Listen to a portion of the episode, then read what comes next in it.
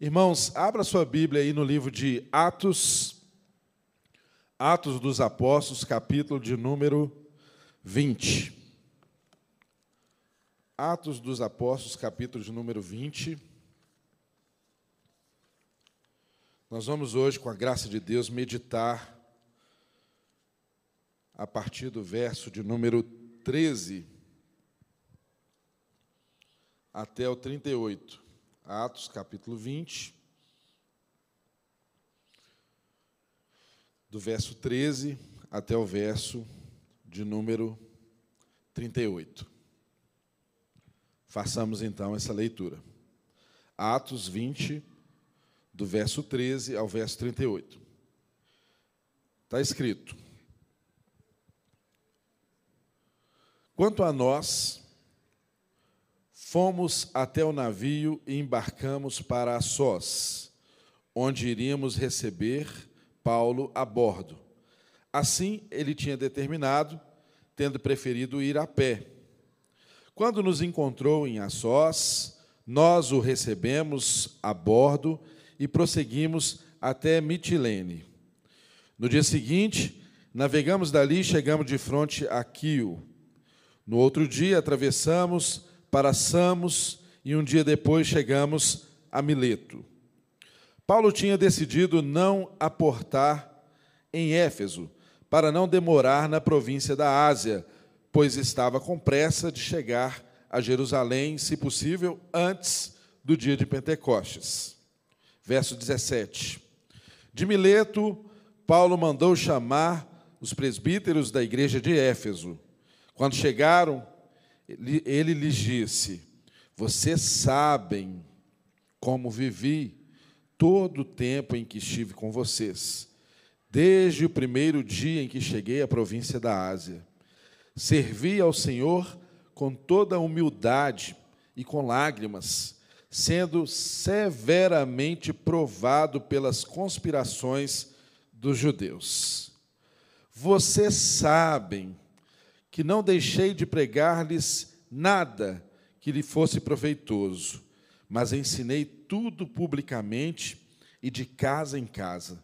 Testifiquei tanto a judeus quanto a gregos que eles precisam converter-se a Deus com arrependimento e fé em nosso Senhor Jesus. Agora, compelido pelo Espírito, estou indo para Jerusalém sem saber o que me acontecerá ali.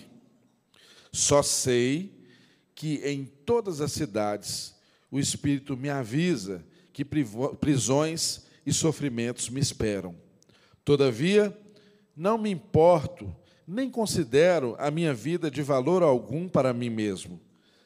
Se tão somente puder terminar a corrida e completar o ministério que o Senhor Jesus me confiou de testemunhar do Evangelho da graça de Deus. Agora, sei que nenhum de vocês, entre os quais passei pregando o reino, verá novamente a minha face. Portanto, eu lhes declaro que hoje estou inocente do sangue de todos, pois não deixei de proclamar-lhes a vontade, toda a vontade de Deus. Cuidem de vocês mesmos e de todo o rebanho sobre o qual o Espírito Santo os colocou como bispos para pastorearem a igreja de Deus, a que ele comprou com seu próprio sangue. Sei que depois da minha partida, lobos ferozes penetrarão no meio de vocês e não pouparão o rebanho. E dentre vocês mesmos se levantarão homens que torcerão a verdade a fim de atrair os discípulos. Por isso, vigiem, lembrem-se que durante três anos jamais cessei de advertir cada um de vocês disso, noite e dia e com lágrimas.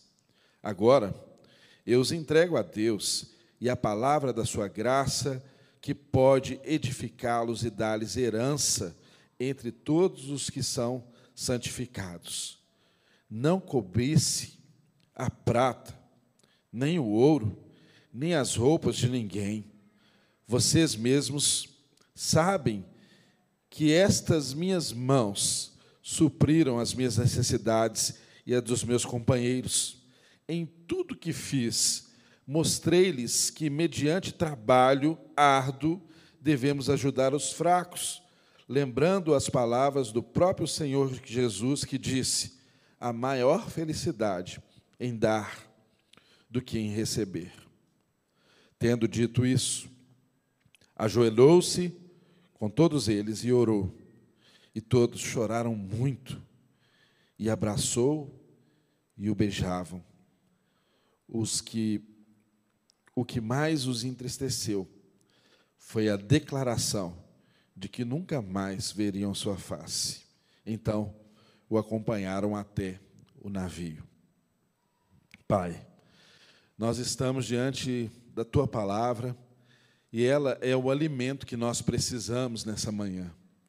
Portanto, capacite, Deus, quem vai comunicar com o poder que só o teu Espírito Santo pode nos dar para comunicar as tuas virtudes, pregar o evangelho, estabelecer os seus princípios e entregar direção para as vidas. Pai, que cada pessoa que aqui está, ou que ouvir essa palavra em qualquer momento que seja, que tenha, Deus, direções claras do Senhor para a vida. Que em nome de Jesus o Senhor possa nos ensinar, assim como o Senhor ensinou a Paulo e assim como Paulo ensinou a muitos, e que possamos ser transformados pelo poder da Sua palavra, é a nossa oração, em nome de Jesus. Amém. Irmãos, nós estamos aqui caminhando para as páginas finais do livro de Atos. E temos visto como que o desenrolar da história através dessa igreja estabelecida ali em Atos tem nos ensinado tantas coisas profundas que nos tocam, que nos afetam, que transforma a nossa forma de viver, que transforma a nossa percepção da vida, os nossos valores. E hoje nós estamos diante de uma palavra que é muito importante que eu e você tenhamos total atenção ao que está sendo escrito aqui. Sabe por quê? Por uma razão muito simples. Quando nós temos uma noção do nosso fim, quando nós temos a noção de que os nossos dias estão contados, aí sim nós temos uma percepção melhor daquilo que é o urgente, daquilo que é o essencial, daquilo que é o necessário, daquilo que faz de fato diferença na vida das pessoas que estão ao nosso redor. E é exatamente das palavras de pessoas que estão no fim da carreira, é que nós aprendemos os valores mais profundos e mais impactantes para nossas vidas. E nós, irmãos, estamos aqui hoje diante de um Paulo que está concluindo uma etapa missionária na sua vida e na história de uma igreja que foi estabelecida ali em Éfeso e que nos impacta até os dias de hoje com tudo aquilo que aconteceu na cidade de Éfeso. Estamos diante aqui de Paulo tratando com pessoas especificamente que ele tinha ensinado por aproximadamente três anos, convivido, entregado a sua vida, compartilhado sonhos, compartilhado tristezas, compartilhado inquietações, mas sempre compartilhando o verdadeiro Evangelho, que é a única coisa, irmãos, que pode transformar a nossa vida. Só o Evangelho de fato transforma a vida de uma pessoa. Só a palavra de Deus tem o poder de mudar o caráter do homem, de uma mulher, de um homem. Essa era a mensagem que Paulo levou o tempo inteiro para aqueles irmãos que estavam ali em Éfeso, adorando a outros deuses, se entregando ao culto a, a, vários deuses, inclusive a deusa Diana, se entregando a uma vida dissoluta, porque estavam vivendo na ignorância, longe de Deus, porque eram ignorantes. Mas a revelação de Deus chegou até eles através da vida de Paulo. E aqui nós estamos diante das últimas palavras de Paulo. Eu posso imaginar que se você tivesse noção de que você tem poucos dias para viver, você de fato escolheria a dedo as pessoas com quem você se relacionaria, as reuniões e os encontros onde você iria, as palavras que você iria manifestar, as instruções que você daria, não é verdade? Todos nós. Certa vez uma pessoa escreveu um livro que impactou a minha vida, que o título desse livro é Um Mês para Viver. E ele é fruto de uma pesquisa de alguém que lidava com pacientes em estágio terminal, né? E ele começou a perguntar àquelas pessoas ali se elas tivessem 30 dias ou um mês para viver, o que que elas fariam prioritariamente, não é? Quais seriam as decisões que elas tomariam? Enfim, e o fruto dessa pesquisa que gerou esse livro mostra que as pessoas começaram a falar exatamente daquilo que mais importava. Elas pediriam perdão às pessoas que precisavam consertar, elas amariam mais e diriam mais às pessoas que amam, que de fato elas as amam. Nenhuma prioridade material foi colocada, porque as pessoas que estavam ali estavam exatamente no limite, nos últimos dias de suas vidas. E, de fato, o autor faz uma reflexão muito interessante, que eu quero usá-la para introduzir aqui essa nossa conversa na palavra de Deus hoje. Ele diz para aquelas pessoas ali: olha, aqueles doentes em estágio terminal foram pesquisados acerca de o que eles fariam se eles tivessem um mês para viver. Agora, pergunte para você mesmo: quanto tempo você tem para viver? Nós não sabemos. Ninguém aqui nesse auditório pode garantir que tem um mês para viver. Ninguém, absolutamente ninguém. Todos nós não sabemos o dia e a hora, mas é certo que a senha chega.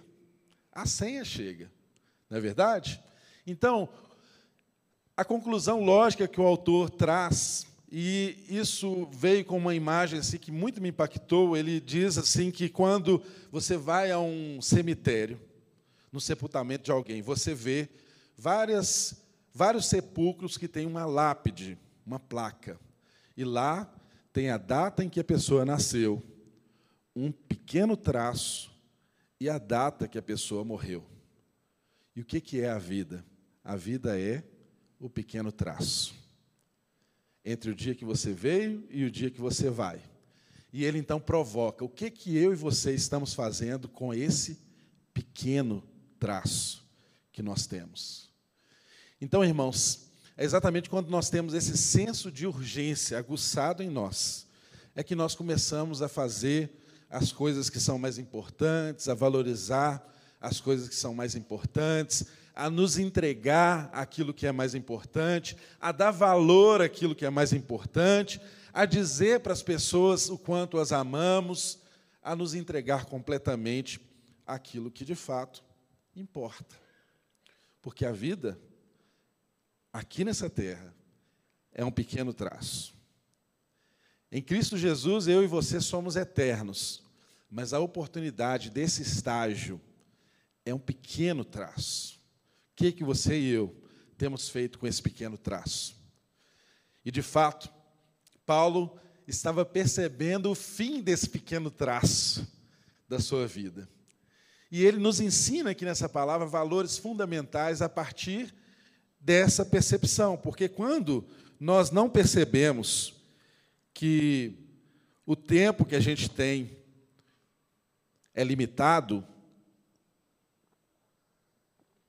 nós temos a tendência de viver de qualquer forma e não valorizar, e não valorizar aquilo que é importante, em não nos entregarmos às pessoas como deveríamos nos entregar.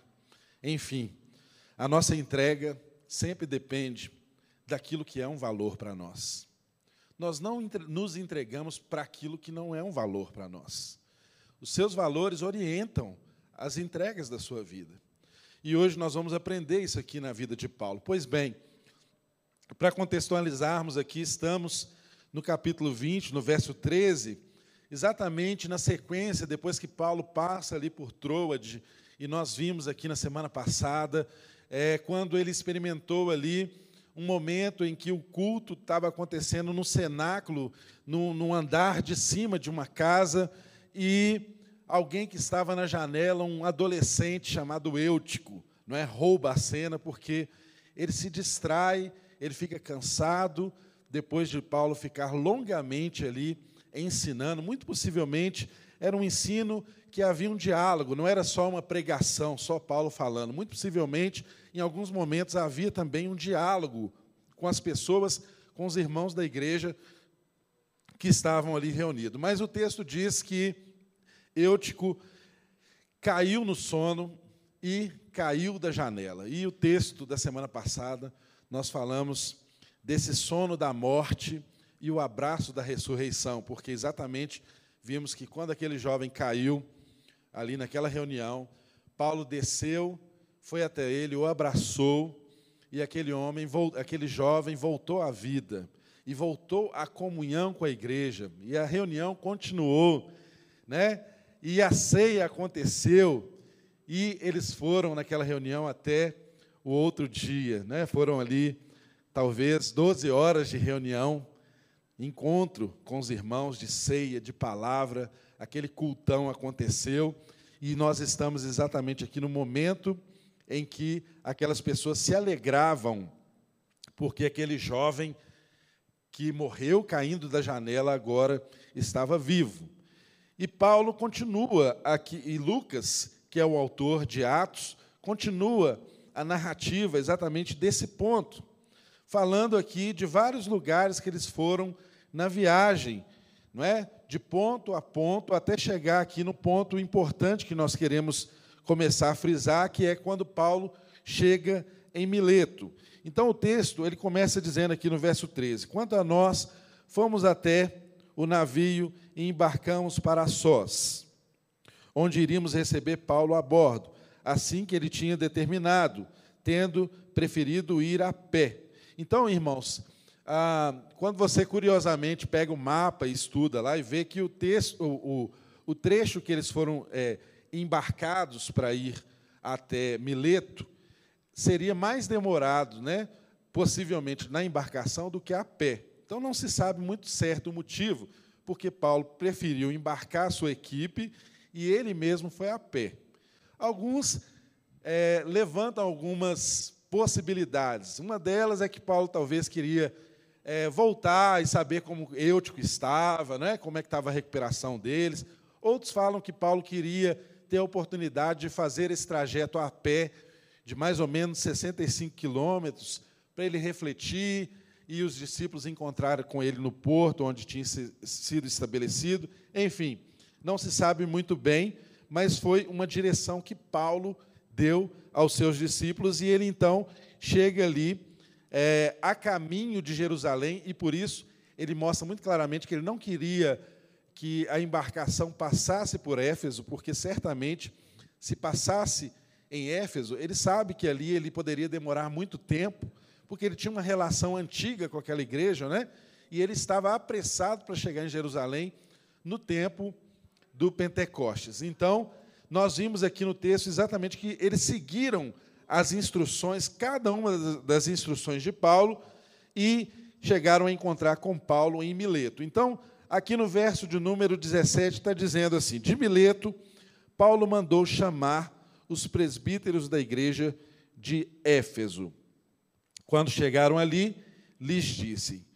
Aí, irmãos, o que acontece? Quando Paulo estava em Mileto, ele manda chegar chamar o pessoal de Éfeso. Ou seja, ele não quis ir para Éfeso para não se demorar, mas de Mileto ele pediu alguns irmãos para ir lá, ir lá, ir lá buscar a, os presbíteros de Éfeso. Então, ele tinha uma comunicação, uma tratativa para fazer com pessoas de uma categoria importante, né? pessoas que ele queria dedicar um tempo especial. E aqui ele está se dedicando aos presbíteros da igreja de Éfeso. Mais para frente no texto, nós vamos ver que ele, ele descreve aqui como presbíteros, como pastores, como bispos, mas era um público seleto. Irmãos, é tão importante eu e você termos essa percepção aqui do texto, porque em todo o livro de Atos, essa é a única passagem em que Paulo direciona um discurso dele para crentes. Dá para os irmãos ter noção da importância que essa passagem tem? Em todo o livro de Atos, sempre que Paulo está pregando, evangelizando, ensinando, ele comunica, ele fala com gentios, com judeus, ele faz discursos de defesa perante o sinédrio, perante as autoridades, mas agora, nesse ponto, Paulo chama em Mileto os presbíteros, aqueles que eram responsáveis por igrejas na região de Éfeso. Então, ele está selecionando um público ao qual ele quer se dirigir de uma forma muito específica. Ele está falando para crente, ele está falando para gente que tem experiência com o Evangelho, ele está falando para gente que conhece Jesus. Ele quer se direcionar a essas pessoas nos últimos tempos que ele tem ali naquela província, naquele lugar. E aí nós aprendemos tanto sobre essa exposição de Paulo. E hoje, o texto de hoje, a mensagem de hoje, tem como título Paulo, não é? Um pastorzão que deixou saudades. É exatamente por quê, irmãos? Porque Paulo deixou saudades na vida desses líderes, desses irmãos que conviveram com ele. É tão interessante que você mesmo pode se lembrar que há pessoas que passam por sua vida, né? Que quando elas vão embora, você dá graças a Deus, né? Você fala, foi tarde, né? Demorou, já não aguentava mais. Mas, de fato, irmãos, há pessoas que passam por nossas vidas, e às vezes elas passam por pouco tempo na nossa vida, não é nem tanto tempo assim, né? nem tantos anos. E elas deixam marcas profundas na nossa vida, nos marcam profundamente, de modo que nós trazemos ao longo da vida toda boas lembranças de ensinamentos, de marcas que aquelas pessoas produziram em nós.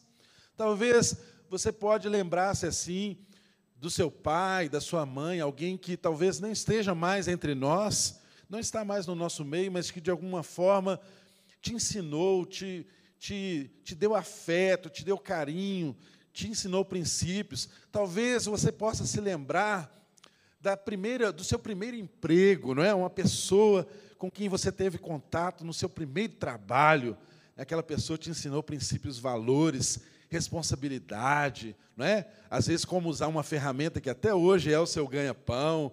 Às vezes essa pessoa te inspirou. Talvez, quem sabe, um professor que você teve em sala de aula, que você olhou para aquela pessoa e falou assim: "Olha, o magistério é o que eu quero para a minha vida. Eu quero ser um professor como esse professor". E talvez isso tenha te transformado em um professor, não é? Ou tenha moldado a sua profissão, o que você faz hoje. Enfim, irmãos, de fato, eu e você precisamos ter essa percepção de que o tempo inteiro nós estamos influenciando pessoas. O tempo inteiro nós estamos deixando marcas na vida das pessoas. E não foi diferente na vida do apóstolo Paulo, mas o apóstolo Paulo foi aquele que deixou boas marcas. Ele foi daquela categoria de pessoa que você não quer despedir na vida, não é? Tem pessoas que você quer que ande com você a vida toda, que você não quer que ela vá. Né, de tão boa que aquela pessoa é, de tanto que ela te, te traz é, coisas boas, bons ensinos, né, a presença dela é gostosa, enfim, a gente nem deseja que essa pessoa se distancie de nós. Então, Paulo possivelmente fosse esse tipo de gente que os irmãos não queriam abrir mão, não é? Podia até entender, olha, ele é um missionário, não é? Ele é um apóstolo, mas assim, ah, que bom se Paulo ficasse entre nós, não é? Ainda mais os irmãos de Éfeso, né, gente? Que foi o lugar onde Paulo teve mais tempo no seu ministério. Ele conviveu com eles ali durante três anos, aproximadamente, ensinando. Então, eu e você, quando olhamos para esse texto, nós temos que nos enxergar dentro dessa história. Você não pode olhar para um texto como esse e pensar que é, esses eram atributos e atitudes apenas do Paulo, porque ele era um apóstolo de Jesus. Não, absolutamente. Hoje, em Cristo Jesus, o sacerdócio é universal. Eu e você somos responsáveis por produzir marcas na vida das pessoas. E para isso, o Espírito Santo nos capacitou, ele nos deu dons. Paulo é um homem que é um exemplo disso. Ele era um evangelista, Ele levava a mensagem a pessoas que nunca conheceram do Evangelho, mas em alguns momentos a gente vê ele afetuosamente pastoreando as pessoas, cuidando das pessoas, protegendo as pessoas. Esse é um irmão que nos inspira. E quando nós estudamos essa mensagem, que essa mesma inspiração que fez Paulo um homem como esse, tem que estar sobre a minha vida e sobre a sua vida, porque com certeza você é alguém que deve um dia deixar saudades para alguém. Você é alguém que um dia deve deixar saudades na vida dos seus filhos, na vida dos seus amigos, não é? Você tem amigos, você tem pessoas que se inspiram em você, pessoas que andam com você, pessoas que se relacionam com você. Quais marcas você tem deixado na vida dessas pessoas nesses tempos? Tempo que é um pequeno traço, que você não sabe quando vai acabar de fato. Nenhum de nós sabemos, não é? Isso pode ser para alguns um, uma razão de desespero, de ficar apavorado, mas para aqueles que estão em Cristo Jesus, é uma razão tranquila de você ter a consciência, a sua mente tranquila, porque você sabe que você está fazendo aquilo que você foi chamado para fazer. Então, irmãos, vamos caminhar com o nosso apóstolo Paulo aqui fazendo essa transposição para as nossas vidas. Quando ele reuniu todo mundo ali em Mileto, então, destacou o povo de, de Éfeso para um retiro em Mileto, não é? Um retiro espiritual. Ele começou dizendo para eles assim: olha, verso de número 18. Quando chegaram, ele lhes disse: Vocês sabem como vivi todo o tempo que estive com vocês Desde o primeiro dia que cheguei à província da Ásia, servi o Senhor com toda a humildade e com lágrimas, sendo severamente provado pelas conspirações dos judeus. Irmãos, chamou a minha atenção aqui nesse texto a forma como ele é construído, porque tem muitas expressões no texto de vocês sabem, e tem, e tem alguns pontos do texto que Paulo diz, eu não sei. A vida da gente é isso. A gente caminha entre o que a gente sabe e o que a gente não sabe. Naquilo que a gente sabe, a gente busca viver com integridade aquilo que alcançou a nossa mente e nos transformou. Naquilo que a gente não sabe, a gente precisa aprender a entregar e a confiar os cuidados da nossa vida ao Senhor. Eu e você nos identificamos completamente com Paulo. Apesar dele ser esse grande homem de Deus, nem tudo ele sabia que estava por vir. Ele não tinha o controle de todos os dias na sua mão. Ele não é Deus. Eu e você também não somos. Mas Paulo ele começa a falar com esses homens que conviveram com ele, falando exatamente sobre o testemunho que eles conheciam da vida de Paulo.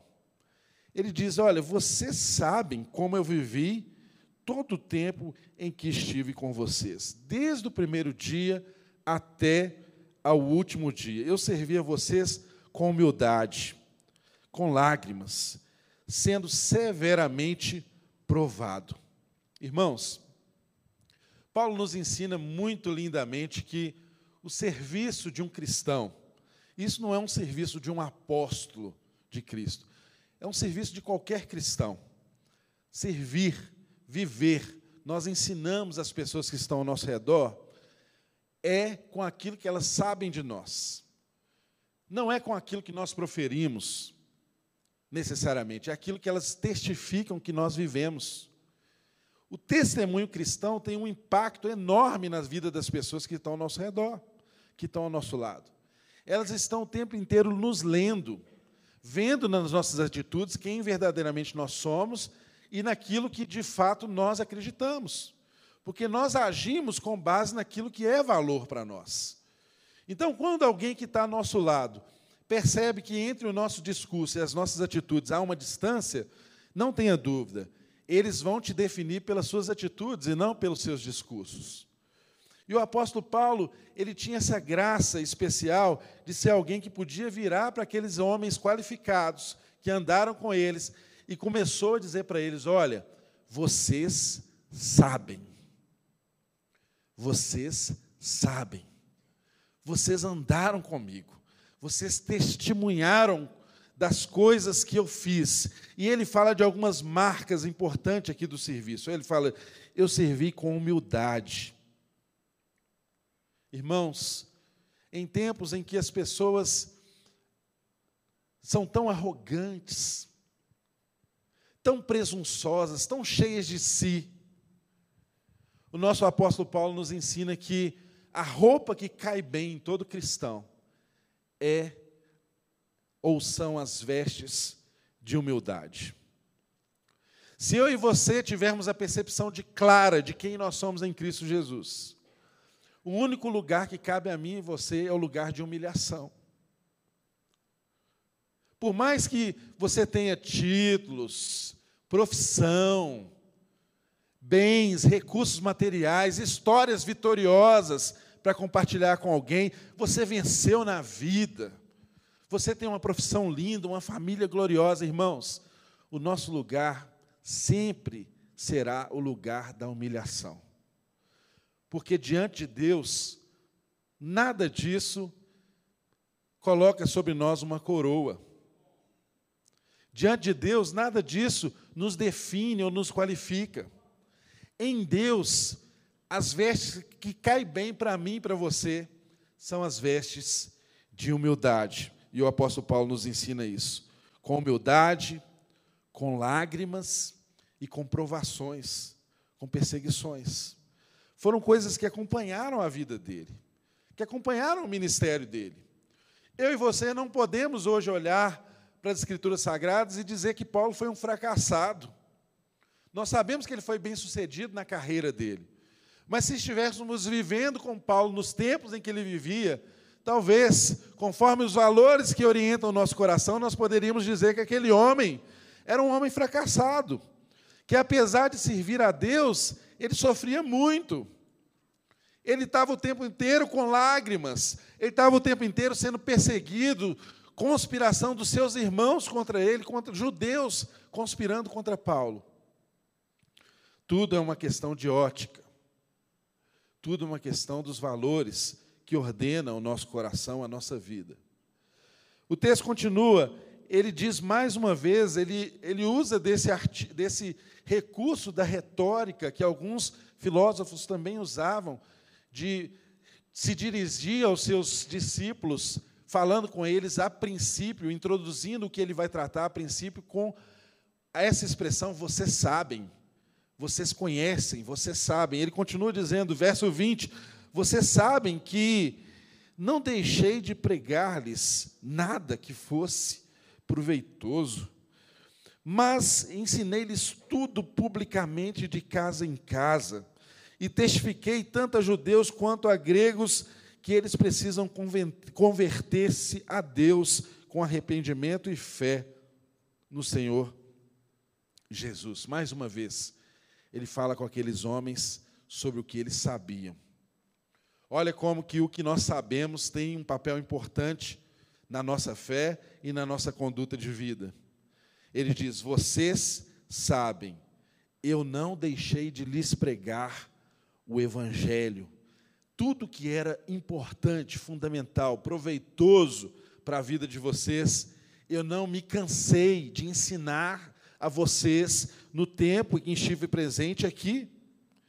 E eu fiz isso, ele nos ensina, olha, eu fiz isso de uma forma pública, e de casa em casa. É tão interessante que Paulo ele nos dá até a didática de como que o evangelho deve alcançar a vida das pessoas.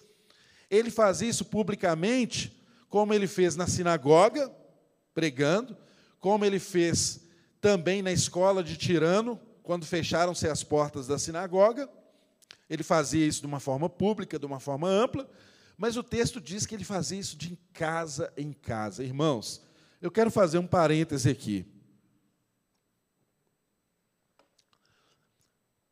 Se o Evangelho, para mim e para você, for agenda de domingo,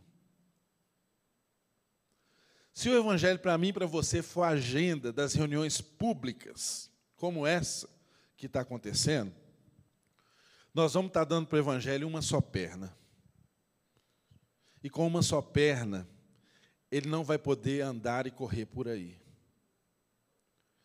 Quando eu e você aplicamos à nossa casa aquilo que nós aprendemos aqui, o Evangelho aí sim, ele tem duas pernas. É o público e é de casa em casa. É por isso, irmãos, que nós frisamos aqui a importância de você estar num pequeno grupo. É por isso que nós frisamos aqui a importância de você ensinar o Evangelho na sua casa, para os seus filhos, nos momentos mais oportunos. Você criar essa cultura na sua casa. Paulo ensinava o Evangelho nas reuniões públicas, para pessoas que talvez estivessem interessadas na filosofia nova que ele estava ensinando, mas ele também ia de casa em casa. Irmãos, se o Evangelho nasce, floresce e é edificado nas nossas casas, não tenha dúvida de que as nossas reuniões públicas serão abençoadíssimas. Se lá em casa tem palavra de Deus, não tenha dúvida de que na minha igreja vai ser só um encontro de pessoas avivadas, de pessoas transformadas pelo Evangelho. Eu e você precisamos dar valor à importância que há do pequeno. Não se entregue apenas a reuniões grandes como essa. Busque, busque estar inserido em um pequeno grupo. Procure, faça a ocasião, se esforce para estar numa célula, num GC. Desenvolver relações com pessoas. Nós estamos anunciando aqui, olha, encontro dos homens aqui toda quarta.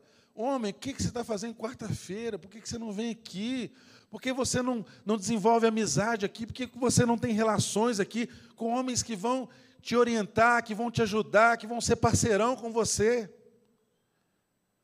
Tantas famílias, às vezes, têm problemas que uma relação com outras famílias poderão dar para elas a dimensão de que o sofrimento que ela tem em casa é o sofrimento de todos. Então, se todos estamos no mesmo barco, vamos dar a mão aqui, gente, vamos orar uns pelos outros. Essa dinâmica não é possível acontecer em reuniões grandes como essa mas num pequeno grupo, você pode ser percebido, você pode ser notado, você pode ministrar e você pode ser ministrado. Você pode ser cuidado. E Paulo não despreza isso na sua teologia, no seu ensino, na sua vivência com aquela igreja. Ele está falando para presbíteros, mas ele está dizendo para eles, marcando um ponto importante: olha, nós não cremos em um evangelho que seja um evangelho que se dá só na esfera das reuniões públicas. Porque se isso não acontecer nas nossas casas, não será verdade para as nossas famílias.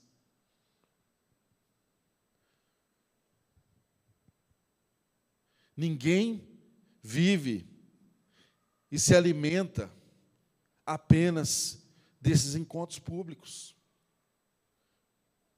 Você precisa ter os seus momentos em casa. Você precisa ter os seus grupos de amigos.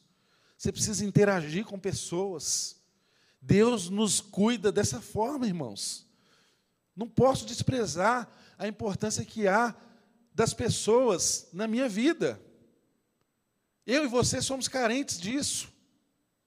E Paulo ensina com muita clareza que ele se dedicou a isso enquanto esteve com aqueles irmãos. Ele não era o cara só das plataformas, ele não era o cara que só ensinava nos lugares que tinha muita gente, não. Ele andava com, pequenas, com pequenos grupos, ele visitava as famílias, ele estava em grupos menores, de casa em casa também, ensinando a mensagem mais importante. Mensagem mais importante. Qual mensagem é essa? Ele diz aqui que vocês precisam converter a Deus com arrependimento e fé no nosso Senhor Jesus. Ele ensinava isso tanto para judeus quanto para gentios. Olha, é necessário se arrepender e converter-se a Cristo Jesus. Simples assim. A pregação de Paulo era simples assim por todos os lugares que ele ia. Sejam grupos grandes, sejam grupos pequenos, o que você extraía da vida daquele homem era esse ensino: olha, todos pecamos e somos carentes da glória de Deus. Precisamos nos arrepender e sermos transformados. Essa graça está disponível para judeu e para grego. Agora, nós somos todos uma coisa só. Fomos criados em Cristo Jesus, igreja.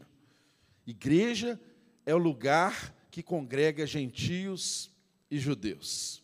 Igreja é o abrigo dessa nova raça criada em Cristo Jesus. Paulo ensinava isso o tempo inteiro. E ele diz, no verso de número 22, agora Compelido pelo Espírito, estou indo para Jerusalém, sem saber o que me acontecerá ali.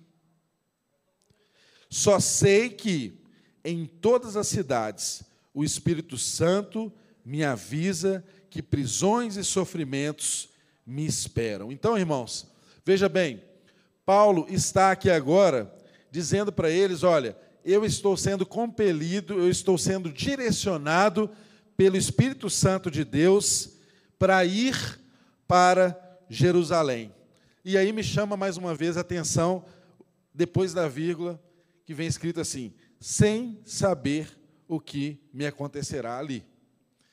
Então, olha só, tem coisas que nós sabemos, tem coisas que nós não sabemos. Paulo não caminhava apenas em cima do que ele via, do que ele sabia e das garantias que o Evangelho ou que as experiências dele poderiam dá-lo. Havia situações que ele não sabia. E o texto diz: ele só sei, de novo, só sei que em todas as cidades o Espírito Santo me avisa que prisões e sofrimentos me esperam. Olha, olha a agenda que ele tinha. O aviso que ele tinha não era muito agradável, né, gente? Ainda mais falarmos isso em tempos em que as pessoas vivem a vida em busca da felicidade, entregam-se a tudo em busca da felicidade. Olha que papo é esse que o Espírito Santo tinha com Paulo, que fazia com que ele dissesse assim: Olha, eu não sei do que vai acontecer, mas todo lugar que eu chego, o Espírito me fala que vem chumbo grosso. vem situação difícil. Irmãos, mas eu posso imaginar o coração desse homem. Você saber que vem situação difícil da boca de Deus tem uma diferença, não tem? Deve ter uma diferença, não é? O próprio Deus, através do Espírito Santo, te avisar: olha, virão situações difíceis, mas eu estou te avisando. Eu estou te falando porque eu, eu cuido de você. Eu estou à sua frente.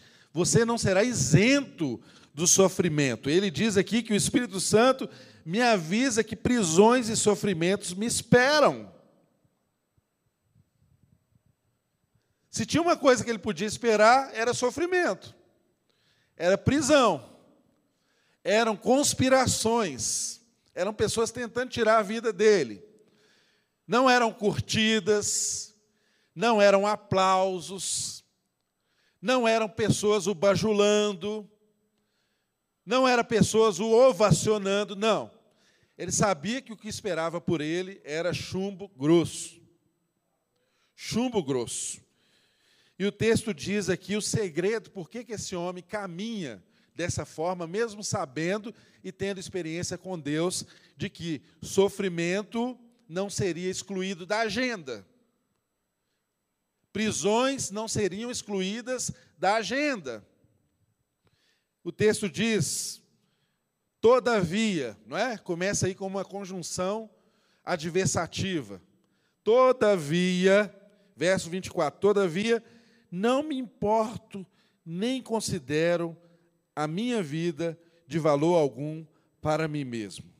Se tão somente puder terminar a corrida e completar o ministério que o Senhor Jesus me confiou de testemunhar o evangelho da graça de Deus. Irmãos, olha que lindo.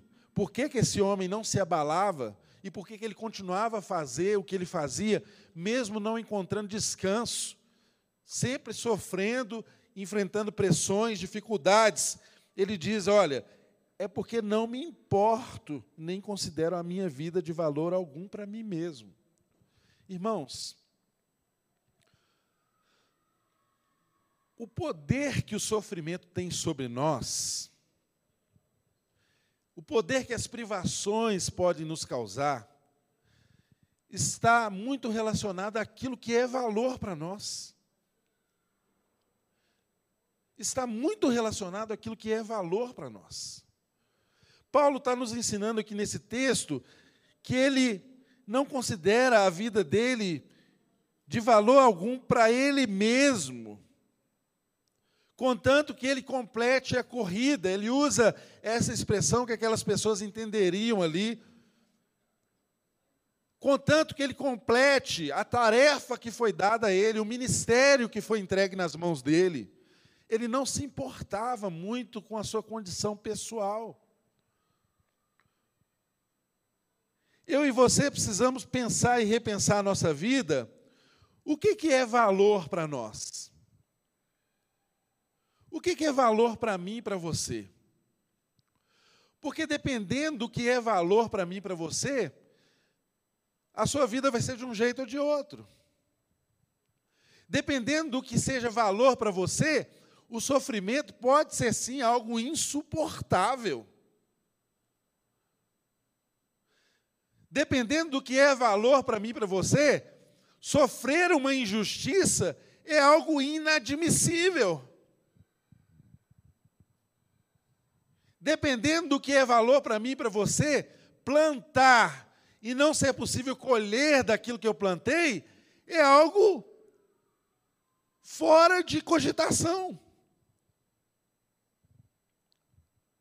Paulo nos ensina que para ele a vida dele não tinha em si valor algum, senão o que era o valor supremo para ele, que era completar a carreira. Será que o propósito que Deus deu para você se tornou um valor tão fundamental, de modo que a sua vida foi suplantada por um segundo plano, para que o propósito seja cumprido? O pastor Bruno deu um aviso aqui dos pais em ação, a reunião que vai ter aqui no dia 20. Será que você de fato entendeu o que é o valor de ser pai? na vida de alguém que só conhece Deus através de você. Que, que a divindade é apresentada para os nossos filhos através de nós. Eles leem quem é Deus através de nós. E por isso, muitos de nós ainda temos dificuldade no nosso relacionamento com Deus, porque tivemos pais que não puderam ou não souberam nos apresentar quem era Deus, pais que abusaram de nós, pais que não cuidaram de nós, pais que nos abandonaram, pais que não nos deram a direção na vida, pais que nos compraram com presentes porque não, não nos davam aquilo que era essencial. E fomos marcados. Agora, será que se eu e você entendemos o valor que é em Deus colocar uma criatura sob os seus cuidados, para você orientar, para você cuidar, ver crescer, edificar, ensinar o que é o mundo, o que é a vida, quem é Deus, quem são as pessoas, como se portar. Isso é um valor para você? Se isso for um valor para você, você sofre por essa causa. Você se dedica a essa causa. Você está disposto a sofrer prisões por essa causa. Você entrega a sua vida por essa causa. Mas você sabe, a minha carreira é essa. Eu tenho que entregar. A minha entrega é essa. Eu tenho responsabilidade. Paulo era um cara assim. Ele tinha noção do que era a responsabilidade dele. E isso orientava os seus valores. E isso orientava as suas escolhas. E isso fazia com que o sofrimento para ele tivesse uma outra acepção do que talvez tenha para mim e para você. Contanto que eu consiga completar o ministério que o Senhor Jesus me confiou, de testemunhar o Evangelho da graça de Deus. E ele continua o texto dizendo: Agora, sei que nenhum de vocês, entre os quais passei pregando o reino, verá novamente a minha face. Portanto, eu lhes declaro hoje que estou inocente do sangue de todos, pois não deixei de proclamar toda a vontade de Deus. Ele começa agora a colocar um tom de despedida no seu discurso. Ele fala: Olha, irmãos, vocês não verão mais a minha face. Essa é uma estação de despedida. Vocês não me verão mais. E eu saio daqui com uma consciência clara de que eu fiz o meu melhor. Eu entreguei o meu melhor. Não tem nenhum peso de culpa sobre a minha vida, sobre a minha entrega no tempo em que estive com vocês. Estou inocente do sangue de todos pois não deixei de proclamar-lhes a vontade de Deus. É a declaração de Paulo. E aí, aí ele começa a demonstrar para eles o que, que era importante eles fazerem na ausência dele ali no meio deles. Não é? Acho que todo pai, se pudesse ter essa oportunidade, né? Acho que todo mundo, se tivesse consciência da sua partida, teria a oportunidade, faria ocasião para isso, de dar suas principais instruções. E ele então começa a dizer para aquele público qualificado de presbíteros, bispos, pastores, pessoas que cuidavam da igreja do Senhor. Ele começa dizendo: Olha, cuidem de vocês mesmos e de todo o rebanho sobre o qual o Espírito Santo os colocou como bispos para pastorearem a igreja de Deus que ele comprou com seu próprio sangue. Irmãos, é algo tão importante na vida de um pastor, de alguém que lidera pessoas, ele ter essa consciência clara de que nós precisamos, antes de cuidar das pessoas, também cuidarmos de nós, uns dos outros, cuidar de nós mesmos.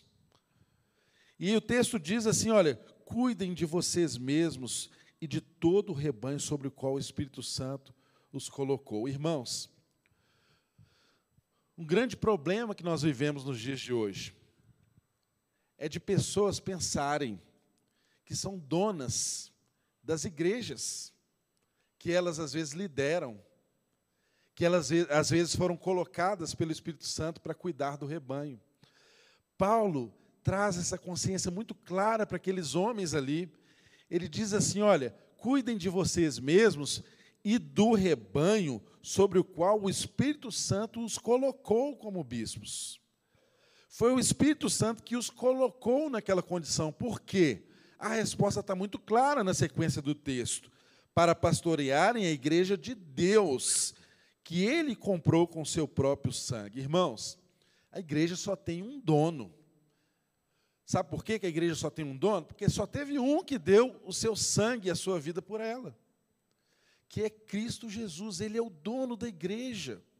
Então, quando Ele me constitui, quando Ele te constitui para cuidar desse rebanho, nós estamos exercendo um poder, uma outorga que o próprio Espírito Santo nos deu, mas a igreja é de Deus.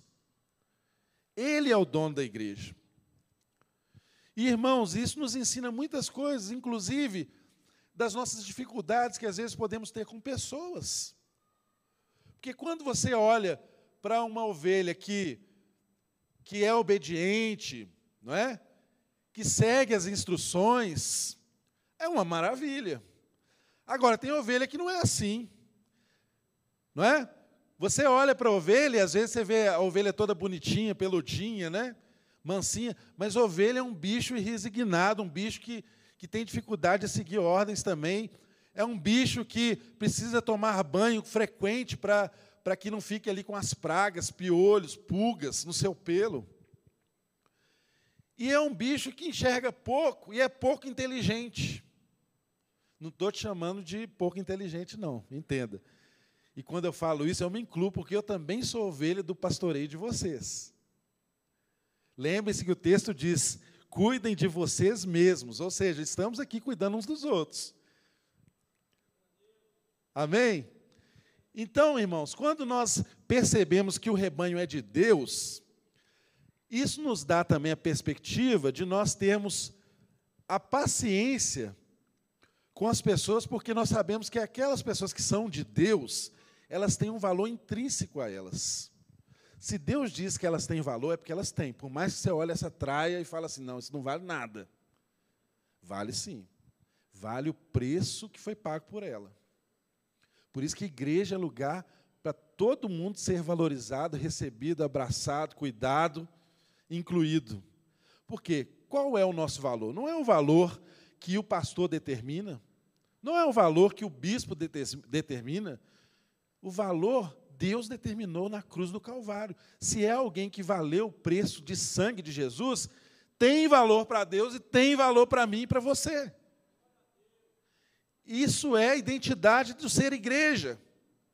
Paulo está ensinando isso para esses homens e ele segue dizendo: Sei que depois da minha partida, lobos ferozes penetrarão no meio de vocês e não pouparão um rebanho. E dentre vocês mesmos se levantarão homens que torcerão a verdade a fim de atrair discípulos. Por isso, vigiem, lembre-se de que durante três anos jamais cessei de advertir cada um de vocês disso, noite e dia, e com lágrimas. Olha o que Paulo adverte aquele homem. Imagina você num grupo seleto de homens reunidos e você dizer para eles assim: Olha, eu sei que depois que eu partir vão, vão aparecer lobos ferozes querendo devorar vocês, desviar vocês do, do caminho. Até aí, tudo bem, né? São os lobos ferozes, estão lá fora.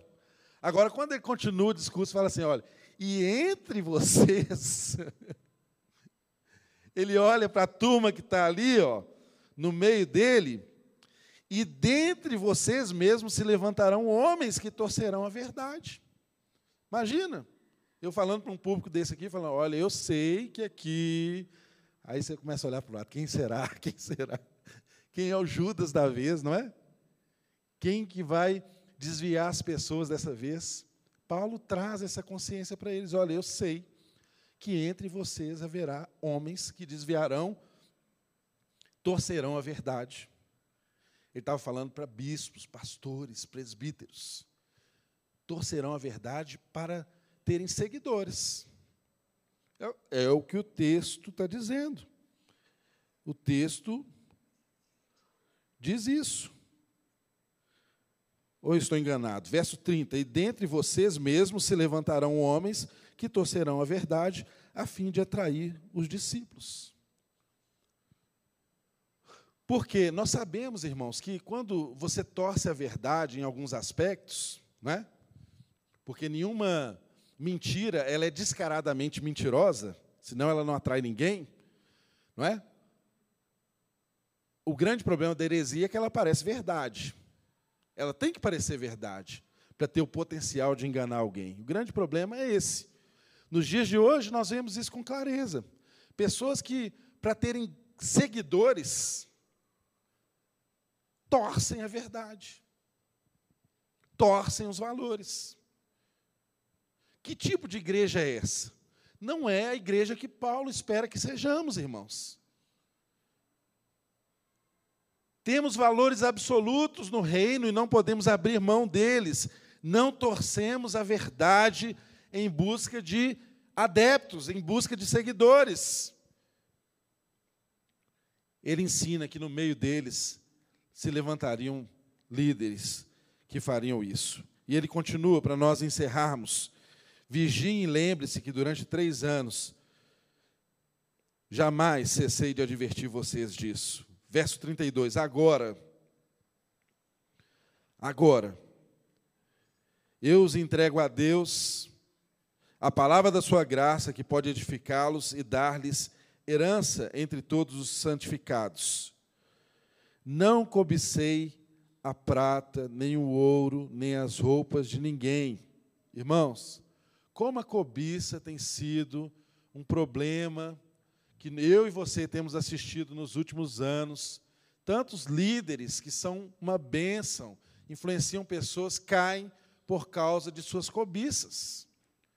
Não cobiceis prata, nem ouro, nem roupas de ninguém. A nossa cobiça, o nosso maior desejo tem que ser exatamente o desejo de Paulo, de ver o ministério, a carreira completada, cumprida. E o que você vê às vezes do seu lado são assédios para você ter os seus apetites aguçados para coisas que são prata e ouro. Ou seja, corruptíveis, que não permanecem, que vão. Irmãos, quando eu falo isso, eu não estou falando de Paulo, eu não estou falando apenas para pastores, eu estou falando para todos nós. Onde está o seu coração? Onde estão os seus valores? Onde está o seu tesouro?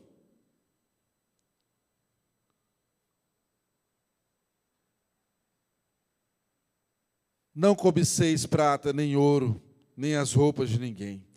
Vocês mesmos sabem que estas minhas mãos supriram as necessidades minhas e de meus companheiros. Em tudo fiz e mostrei-lhes que, mediante trabalho árduo, devemos ajudar os fracos lembrando as palavras do próprio Senhor Jesus, que há maior felicidade em dar do que receber. Eu posso imaginar Paulo dramaticamente mostrando talvez as suas mãos calejadas e falando que ele trabalhou o tempo inteiro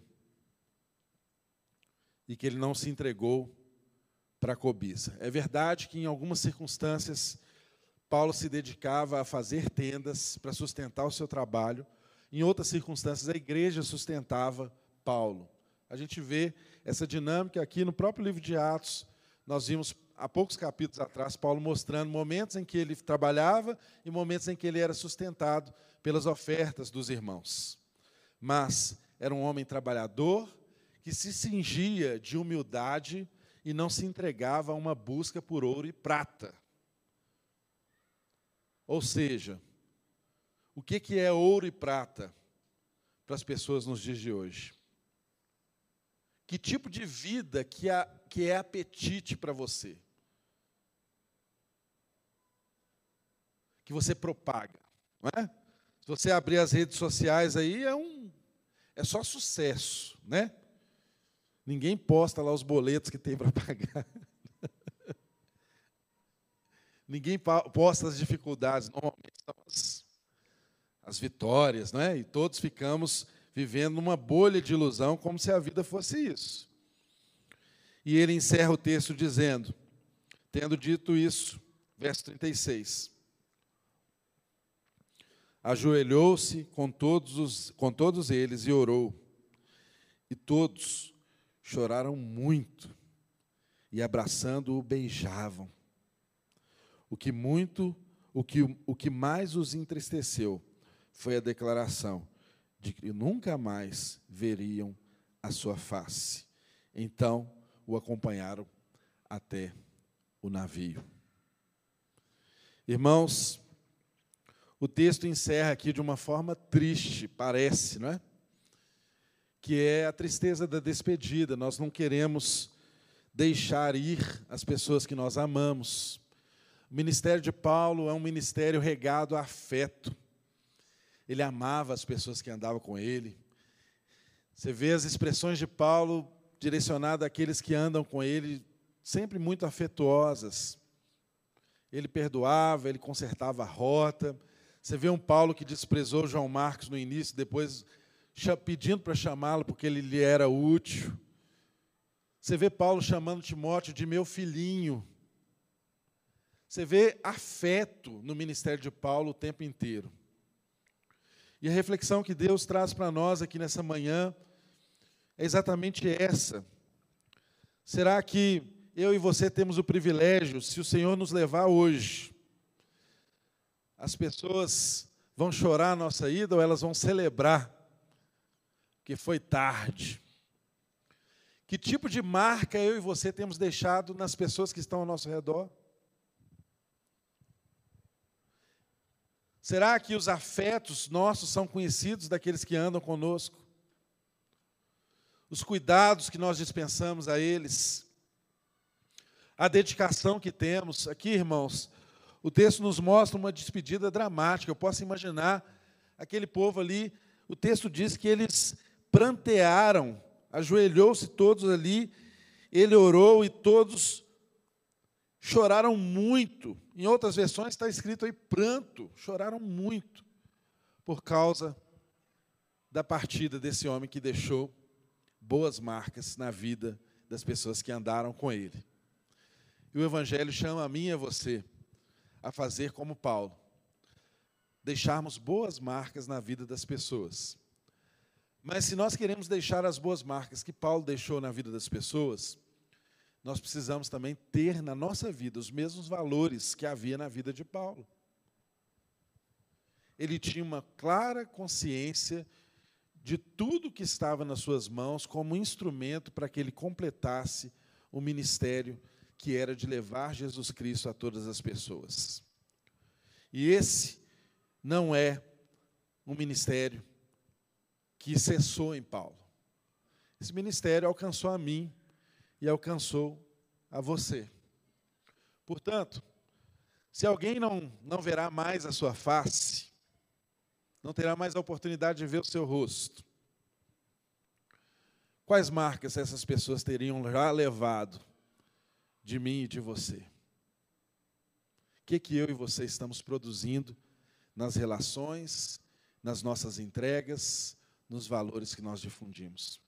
Amém? Fique de pé no seu lugar, vamos orar, vamos agradecer a Deus por essa palavra, por esse dia.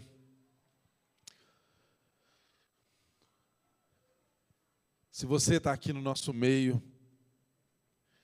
e o Evangelho de alguma forma falou o seu coração, e você tem aí na sua consciência uma ideia de que você precisa se entregar a essa vida que Paulo ensinou aqui no Evangelho, essa vida de uma consciência de propósito, de uma consciência do que, que era o ser humano para Deus, o valor que o ser humano tem para Deus, de que como eu preciso propagar essa boa notícia em todos os lugares que eu for, eu preciso ser transformado, eu preciso me arrepender, tal como Paulo ensinou aqui.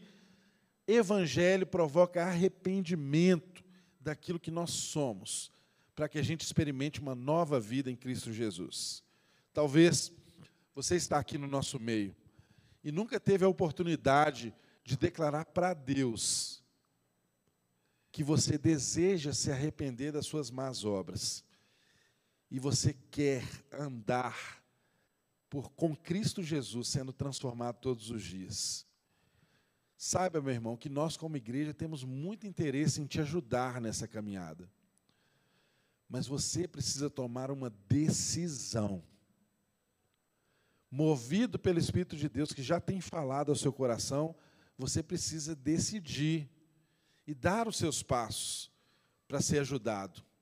Então, eu convido você no final dessa reunião, se Deus falou ao seu coração e você quer aceitar Jesus Cristo como Senhor da sua vida, para Ele conduzir a sua vida, os seus valores, o seu caminho, você vai me procurar aqui no final dessa reunião e nós vamos orar com você. E você vai ser ajudado nesse caminho de transformação. Mas não deixe isso para amanhã. Nem eu, nem você sabemos quanto dia, quantos dias nós temos. Isso é um fato. Isso é um fato. Nem eu, nem você sabemos quantos dias temos. Se hoje ouviu a voz do Espírito de Deus no seu coração, não endureçais o vosso coração. Se entregue a essa voz que fala com você e seja transformado para a glória de Deus, em nome de Jesus. Pai, nós como igreja somos gratos a Ti pelo poder que a Sua palavra tem de nos transformar. Somos gratos a Deus pela experiência, pela vida de Paulo e por esses irmãos aqui que foram transformados pelo testemunho de vivenciarem o evangelho verdadeiro. Esse evangelho que não se vende por ouro, por prata, por roupas, por bens materiais, mas esse evangelho que se revela em pregar Cristo Jesus, o Salvador. Esse evangelho que se revela em nos entregarmos a uma dedicação em vida de uns para com os outros. Esse evangelho que se revela nos afetos que construímos, nos amores que deixamos, na saudade que as pessoas têm por onde nós passamos. Pai, dê essa, gra essa graça, esse privilégio a cada um de nós, dos meus irmãos aqui presentes, desses que nos acompanham pelas redes sociais também, essa graça, Senhor, de que por onde nós passarmos, o perfume do Senhor permaneça. Ah, Jesus, sabe aquelas pessoas perfumadas que passam por um ambiente e depois que elas vão, o cheiro delas ainda fica ali, Senhor. Nos dê essa graça, Pai, de ao passarmos pela vida das pessoas, o bom perfume de Cristo ser a marca que fique na vida delas, Pai. E nos ensine, Deus, a cuidar de nós mesmos e uns dos outros, sempre com a consciência de que a igreja é do Senhor e somos todos seus, rebanho do seu pastoreio, alcançados pelo teu sangue vertido na cruz do Calvário. E nos ajude, Deus, a caminhar sobre essa verdade, para que de fato, quando não virem mais a nossa face, as lembranças que deixarmos, Deus, sejam transformadoras na vida de todas as pessoas que passaram por nós que as pessoas chorem, sim, por saudade de alguém que impactou, de alguém que marcou, de alguém que transformou, de alguém que nos tornou pessoas melhores. Porque o Evangelho nos ensina a ser gente. E é isso que nós estamos fazendo aqui nessa manhã. Nos ensina a ser gente. Gente do tipo de gente que Jesus foi aqui na terra para que ao conhecerem a nossa face, as pessoas possam ver a face de Deus. Nos dê esse privilégio, Senhor, de sermos essa janela que revela quem o Senhor é, por onde nós andarmos, para a tua glória, em nome de Jesus. Que toda todo o amor do Pai, que toda a graça expressa no Filho, em Jesus. E toda a comunhão que só o Espírito de Deus pode nos dar, porque só Ele é que pode nos unir. Nós não nos unimos na nossa força. Que essa comunhão do Espírito também te leve para sua casa. E faça o coração do seu filho converter ao seu coração, e faça o coração do pai converter ao coração do filho. E faça os seus amigos verem em você um enviado de Deus. E conhecer o Evangelho através da sua vida, em nome de Jesus e para a glória do Pai. Enquanto você tiver os seus dias aqui na terra, que você revele a glória de Deus, que enquanto a sua face seja vista, a face de Deus seja conhecida, em nome de Jesus. Vá na graça, meu querido. Eu nasci pra te chamar de pai e andar do seu lado, Senhor. Desde o ventre da minha mãe, eu sou povo exclusivo seu. Eu sou abençoado, se vivo obediente todo dia o pecado vem, me chama. Todo dia as propostas vêm.